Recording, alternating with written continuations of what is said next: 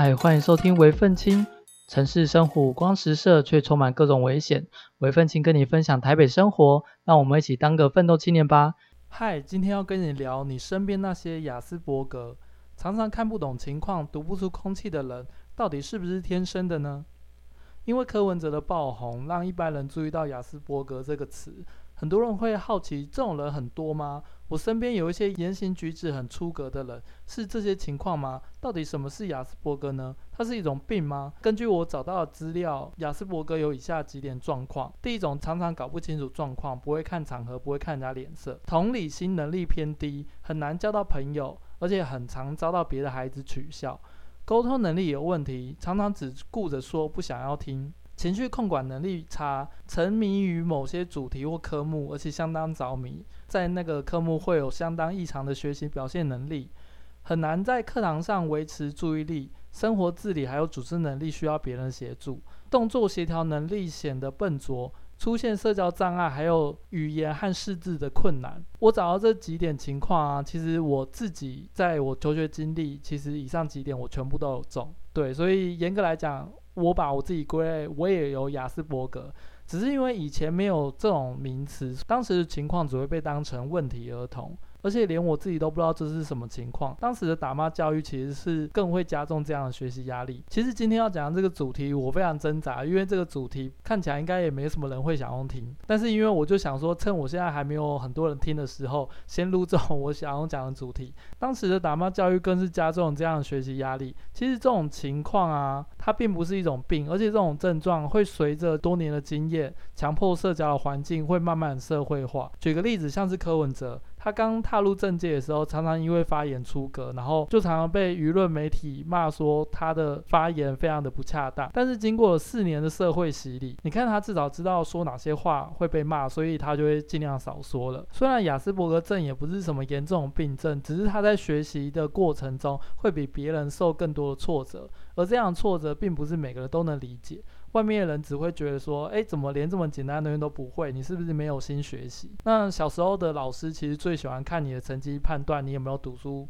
偏偏我自己有一个年纪只大我一岁的姐姐，而且她是在读书方面就是非常优秀，所以其实从小我就是拼死拼活的读书，但是好像那个成绩都没有出来。然后老师最常说的就是，你为什么不像你姐姐学习认真读书啊之类的。殊不知，即便我花的时间比她更多，但是其实我根本就没有办法教化这些东西。那好在我的成长过程某种程度上还算顺利，顺利的地方在于家长已经放弃期待我的成绩表现了。同学也因为就是我很不会掌控情绪，所以尽量少招惹我。那为什么用招惹这个词呢？那当然就是因为我常常就是会搞不清楚状况啊，不会看场合，不会看人家脸色，然后控制情绪能力也非常差，所以他们基本上也不太敢招惹这样的人。其实我比较想要分享就是我小时候因为这些状况而闹出来的一些笑话了。那首先最严重的情况当然就是搞不清楚状况，而且不。不会看场合，不会看脸色。小朋友不会看脸色，其实，在大人眼里就会觉得说啊，他就是还小啊，本来就不会看脸色啊，顶多就是回家的时候被莫名其妙揍一顿。然后我妈都会特别跑来问我说：“你知道你自己为什么会被揍吗？”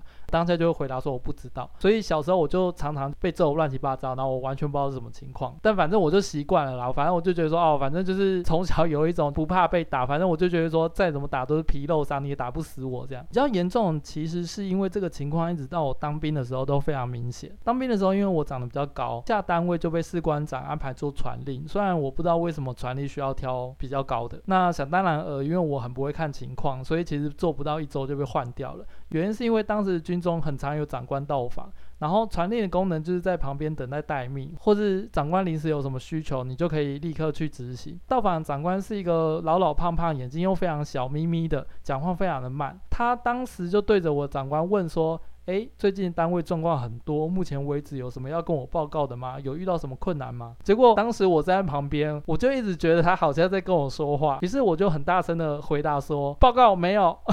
”然后我就被请出去了。对，然后过了一天我就被换掉了，还是到后来我才发现说，哦，原来他是因为不是在跟我说话，然后当下现场真的尴尬到不行，于是我就被换掉，我就不是传令。我不太确定就是这个状况是不是不会看场合，不会看脸色啦，但是自己是觉得这种情况我还蛮常发生的。再就是同理心偏低的问题，白话的意思就是我常常是一个我行我素，从来不管别人怎么看待我的人，这种情况就会变成说，不爱你的人恨你恨之入骨，爱你的人就会为你伤透脑筋。小时候大家都养蚕宝宝经验吧？那当时老师拿了一个他养很久的蚕宝宝，然后每一只都肥滋滋的。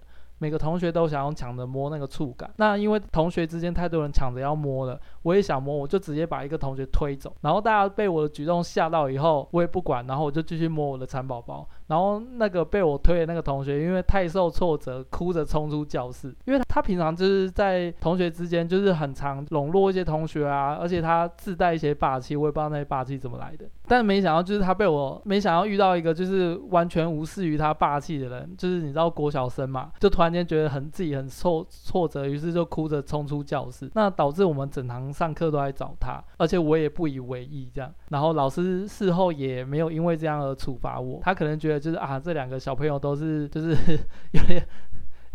有点社交障碍吧，我也不知道，可能刚好我推的那个同学，老师也认为他是问题儿童，不知道该如何下手吧。当然，因为这样个性，我从小其实就非常难交到朋友，偏偏老师又很爱出一些分组的活动，所以每一次跟我一组同学都是被班上排挤的边缘人。那这种情况其实一直到大学都一样，大家有时候会取笑我的行为，我其实也不是很在意。像是国中的时候，我很喜欢一个卡通叫《数码宝贝》，那《数码宝贝》主要就是在讲有一群国小、国中的学生被召唤到数码宝贝世界，拯救数码宝宝贝世界。那因为那时候我很喜欢数码宝贝，所以我坚信有数码宝贝世界等着征召我们班的同学一起过去拯救数码宝贝世界。于是我就帮班上三十位同学全部都用纸板做成了项链。那隔天到了学校以后，我就逼所有同学要随身携带，不然会错过拯救世界的机会。于是我这样的行为又被叫去辅导室了。或是我看到操场的木棉树开的木棉很美，我就觉得说，如果上课的时候老师边在台上上课，然后空气中飘着就是木棉，应该很梦幻。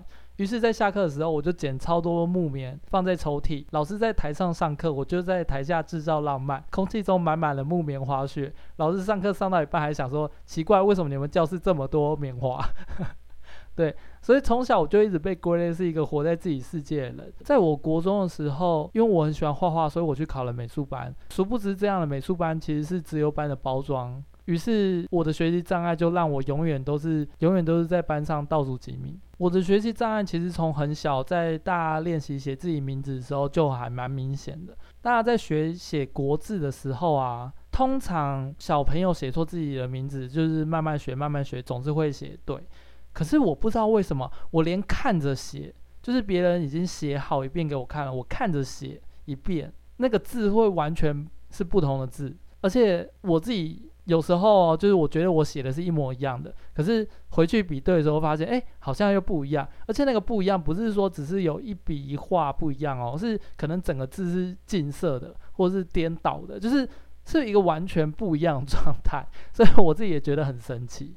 然后写出来的那个近色哦，还不是说那种用镜子去。看下去的那种近色，就是可能只有某个部首是反过来的，或者是字是上下颠倒，就就很奇怪。总之，那个字就不是一般正常小学生单纯写错字的那种状况。那我当时在学国字的时候啊，每个国字在我眼里就像是一个图形而已。那既然只是图形，对我来讲，诶，只要长得像，而且我觉得，诶，大致上那个轮廓很像，认得出来是什么字，应该就好了。所以对我来讲，写字其实有点像画图，所以我的字其实非常的丑，就是这个原因。因为我就是把它当当图在画这样子。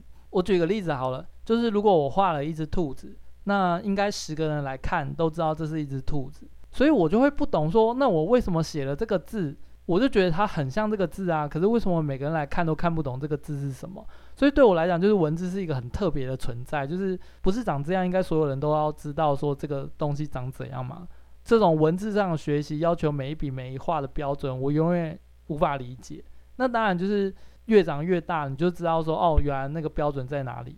对，那只是就变成说整个国小的阶段，在我学文字的过程中都非常的困难。以前国小大家还记得，就是考试卷一定会有一个地方是要你填空说缺什么字嘛？那个我就是笔占十分的话，我就是十分一定就是一分都拿不到那一种。我每个字都会写，但是每个字都一定会写错。最困扰其实是每天都要抄联络簿这件事情。我不知道现在小朋友还需不需要抄联络簿，但是抄联络簿对我来讲真的超级的困难。通常值日生会将隔天需要做的所有事情全部写在黑板上。一条条写下来，那我当然就是一个字一个字抄。但其实最尴尬的是，回家打开联络簿以后，发现我自己写的都是象形文字。更尴尬的是，连我自己都会解读错误。那隔天到学校以后，就发现啊，一下这个课本没有带，一下这个考试没有准备。对，但基本上我整个国小都是这种情况。其实我妈也一直不懂为什么会有这样的情况，因为我姐姐基本上就是一个资优生的代表。对，但是我的话明明一样这样教，可是我就永远都看不懂这样。再来的话就是还会有阅读困扰，在我看文章的时候，我常常会下意识跳行看，我不太确定这个是因为没耐心还是怎么样。我就是下意识就是看很快，我就觉得说，哎，我就大概看看看看看到后面，哎，我就觉得我好像看懂了。但是其实真正在考试的时候，你就会发现说，哎，他刚才有讲这个吗？我怎么好像没看到？对，你才会发现说你漏看了。可是你在看的当下，你会觉得说我好像是。一行一行看哦，考试的时候你就发现说，哎，刚才怎么有这一行？可是大家在问问题的时候，我就不知道他有讲过这一行这样。那这个现象其实一直到现在都还有，很常朋友赖我讯息，然后我也觉得我好像看了，结果等到赴约的时候才发现说，哎。他其实中间改了时间或是干嘛，但是我却没有注意到这个状况。其实我觉得一直到现在都还有，我不太确定到底是不是因为我太神经大条。而且当时家里想说要怎么解决这个问题，还让我和我姐姐去学速读，想说这样是不是能改善阅读的问题。就殊不知跳行的问题更加严重，因为速读的重点就是你要看很快嘛。那看很快，我的方法就是，那我就要看快一点，于是就是 跳更多行。比较尴尬的是，我永远都是第一个说看完的小朋友，但是其实我认真来讲，我根本就没看懂。我只是觉得说，哎，我看完了，然后。大家就会觉得哇，好厉害，你看完了这样子。最后还是我和我姐姐一起互相作弊，然后我们拿到一个速读通关证书。所以家长真的不要太迷信什么培训机构啊，然后训练小朋友速读啊。真的，除非小朋友自己想学，不然很多都只是业者绑这样学生一起贩售家长的满足感而已。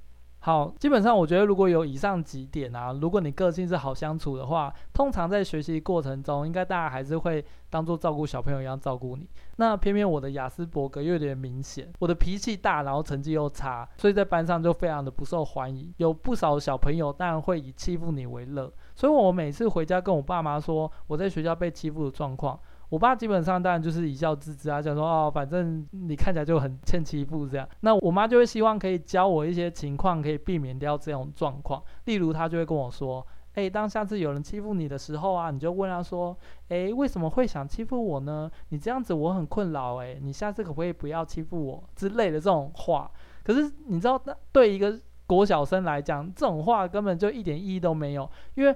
我会预设说那些欺负我的人基本上就是坏人，不管你说什么，他们都会想欺负你啊！我并不，我觉得自己现在讲这些话，我都觉得很尴尬。我觉得我自己现在讲这句话都很尴尬。我并不觉得说，当我说了这句话以后，他们就不会想要欺负我了。对，就是那即便到现在，我其实都很难掌控这句话的精髓啦。所以这招在我身上真的一点用都没有。那当时的我其实非常的瘦弱矮小，我要怎么保护自己呢？于是我就发现一件事情，就是人不会去欺负一个疯子，谁只要敢欺负我，我就跟谁玉石俱焚。对，就是当时的想法非常的极端跟可怕。那好在，因为我就说嘛，我带的是一个美术班包装的资优班，所以其实班上大部分都是聪明人，他们并不想要跟我玉石俱焚。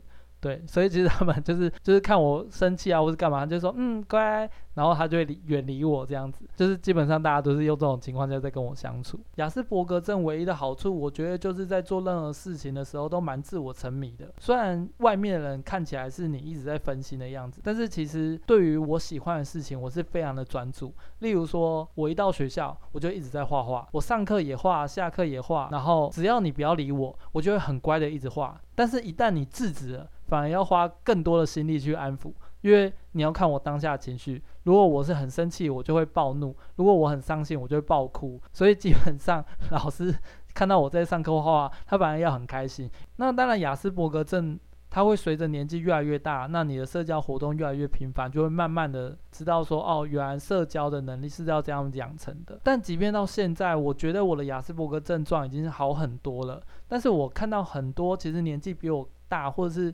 真的是已经到老年的，他们的雅斯伯格症状其实都还是蛮明显的。像柯文哲，某种程度上，我觉得他已经算是中老年了，但是他的雅斯伯格症状其实还是蛮明显的嘛。其实最主要原因是因为他在成长过程中，他一直都可以靠自己的能力去完成某些事情，而且这些事情是社会认同，而且并且有办法让他在这个社会上持续的生存下来的状况，那他就可以不用去把他的心力放在说要怎么样。去改善他的雅斯伯格症状，因为我我进入的其实是影后期影视产业，那后期影视产业其实非常的强调合作这件事情，所以我真的是花了非常大的心力跟内心的挣扎，去想办法去提升我的社交能力还有沟通能力。那当然一切都是可以靠经验和学习啦，所以我认为说，如果你今天已经超过三十岁，其实很难用一个理由说，因为我有雅斯伯格症，所以我可以持续的展现雅斯伯格症的症状。对我来讲，那可能只是说明说社交或是一些合作对他来讲并不一定这么重要。那这时候很多人就问啦。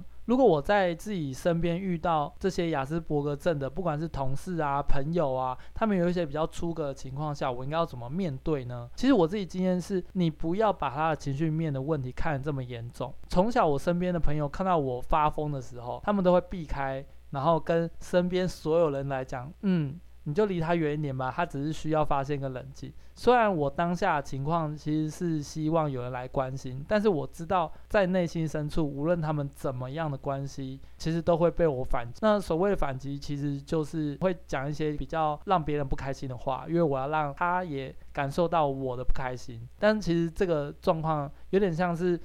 你不要对忧郁症的人说加油，生活很美好。这种这种感觉，就是基本上，除非是专业的，不然我觉得，如果你很唐突的去关心他的话，你会被反击，他们就会白眼你，搞得就是你们两个之间更不开心。所以对我来讲，如果你判断他本身雅斯伯格症的症状很明显的话，当他发病的时候，你真的就是把他当成他发疯了，然后你就远离他，让他自己去消化。那我来台北以后，因为很喜欢玩桌游，就会遇到各式各样的人。之前在玩桌游的时候遇到一个女生，在来之前她就说啊，她自己很受欢迎啊，朋友很多啊。